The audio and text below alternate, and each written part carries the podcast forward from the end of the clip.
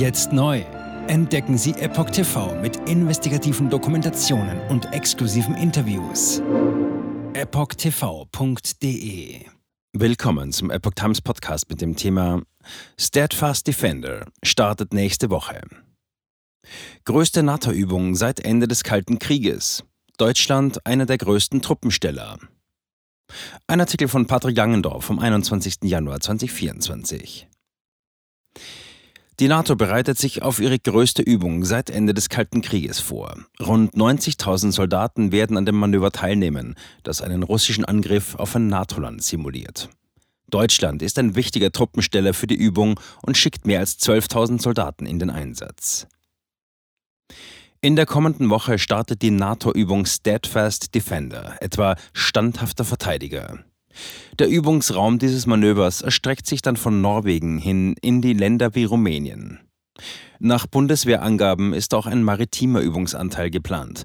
Dafür ist eine Verlegung von Kräften aus Nordamerika nach Europa geplant. 90.000 Soldaten und mehr als 1000 Gefechtsfahrzeuge. Bei der Übung Steadfast Defender handelt es sich um die größte NATO-Übung seit Ende des Kalten Krieges. Es nehmen alle 31 NATO-Staaten sowie Schweden teil. Dabei soll der Einfall Russlands in ein NATO-Land mit Auslösung des Bündnisfalls geübt werden. Insgesamt sollen an diesem Manöver neben rund 90.000 Soldaten mehr als 1000 Gefechtsfahrzeuge sowie Dutzende Kampfflugzeuge und Marineeinheiten teilnehmen. Konkret hatten Militärs des Verteidigungsbündnisses unter anderem Panzer, Flugzeugträger und Jets vom Typ F-35 genannt.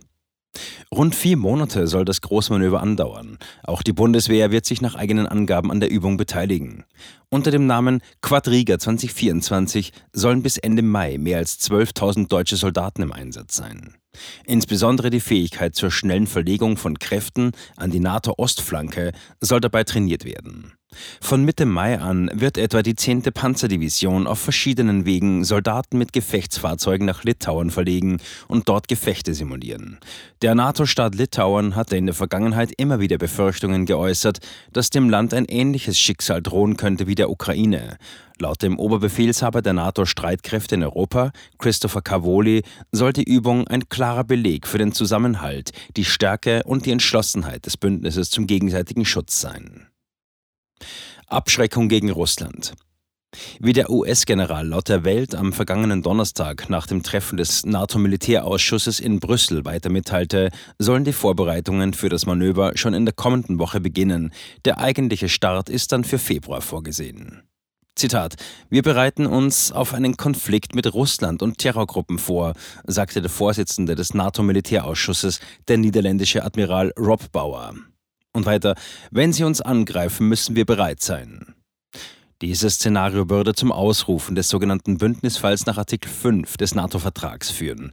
Dieser regelt die Beistandsverpflichtung in der Allianz und besagt, dass ein bewaffneter Angriff gegen einen oder mehrere Alliierte als ein Angriff gegen alle angesehen wird. Die Ankündigung kommt gut vier Wochen vor dem zweiten Jahrestag der russischen Invasion in der Ukraine am 24. Februar.